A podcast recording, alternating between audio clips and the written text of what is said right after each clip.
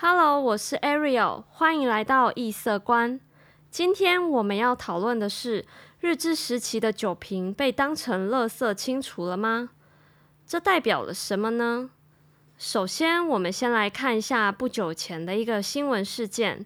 那是一个举办进山活动的 YouTuber，他们到山上去捡垃圾。他们在进山过程时，经过马鞍驻在所，也就是日治时期的警察局。他们把里面的一个酒瓶当成垃圾，把它带走丢掉。进山活动结束后，活动过程被拍成影片，并且放上网络，引来了轩然大波。其实他们的利益是良善的，但是却引来了众多的抨击。这样的利益良善为什么会引来抨击呢？这代表着里面有一些观念的隔阂。撇开等一下再谈的观念，我们先来看一下那位 YouTuber 面对大众批评时的回应。那位 YouTuber 的回应是：“我认为它就是垃圾，你们不想丢，那我把它放回去。你们喜欢留一些大家乱丢的垃圾，继续见证大家爱乱丢垃圾的行为，你们就继续留着垃圾吧。”这是网红他们回应的角度，他们是立基于环保概念。但是他们缺乏了另一种观念，也就是怎么样去保护属于台湾的文化资产以及文化历史痕迹的观念。什么叫做文化资产呢？其实台湾近年来有一个法叫做《文化资产资产保存法》，里面的文化资产有分成无形和有形两种文化资产。有形的文化资产包括古迹、历史建筑。纪念建筑、聚落建筑群、考古遗址、史迹、文化景观、古物、自然地景和自然纪念物等等九类。而无形的文化资产包括传统表演艺术、传统工艺、口述传统、民俗、传统知识与实践等等五类。简单来说，它们都是台湾的文化。是建立出现在台湾文化的一部分。以这个酒瓶来说，在文化资产保存法里面没有历史遗迹这个项目，但是酒瓶可以跟马鞍住在所，也就是警察局整个建筑物去合在一起，叫做史迹或者考古遗址。一个酒瓶，它可以是垃圾。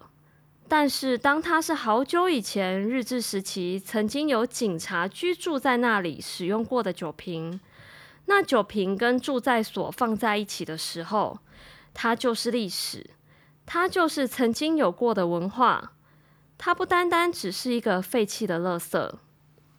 有些人可能想说，有这么严重吗？其实我们在学习历史，了解台湾文化。甚至其他国家的人来台湾观光、来认识台湾的时候，如果我们剩下的历史只剩纸本，我们没有任何实际的建筑物、物品、画面等等来见证曾经有人在这里创造过历史，不管好的或坏的，那么台湾的文化以及我们先人曾经过过什么样的生活，有过什么样的历史，等于就少掉了一块。不是只有文物才是重要的，文字一样也很重要。文字它可以去分析、去思辨、去批判，所以我认为两者都是不可或缺的。换句话说，如果我们现在没有好好保存我们各式各样的文化资产，那么我们以后就没有帕德嫩神庙，没有罗马竞技场。这样说好像有点太夸张了。但是我想表达的意思就是，现在看来不代表多重要的东西，你不知道在时间的推演和见证之下，他们以后可能会有多重要。所以在这一块土地上，我们必须好好的去保护、保存和运用这些属于台湾的文化资产。现在也不是要责备那位 YouTuber，毕竟他的用意是良善的。他们具有良好的环保观念，只是缺乏了一个文化资产保存的观念。其实不只是台湾，就连全世界在国际上的文化资产保存观念也开始的很晚，到二十世纪初才开始有真正科学式保存和修复观念。接着慢慢出现雅典宪章、威尼斯宪章等相关保存和修复宪章，甚至到二十世纪后半之后，才有世界文化遗产与自然遗产的保护公约，强调文化的保存。至于强调地方文化的价值特色以及文化的多样性和再利用。要到二十世纪末的魁北克宪章和奈良真实性文件才开始被广泛重视。至于台湾，也到一九八一年才有粗略的文化资产保存法。近年来不断的修正和补充出完整的体系。其实除了法条之外，要怎么让台湾文化资产的保存获得更多尊重和重视，有赖于大众对它的认识和了解。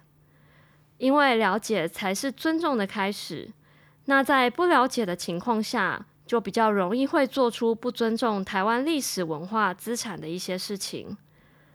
希望马鞍住在所在评估过后，能被适当的保存和爬书相关历史。也希望大家因为今天这一集，对于台湾的文化资产有多一些了解哦。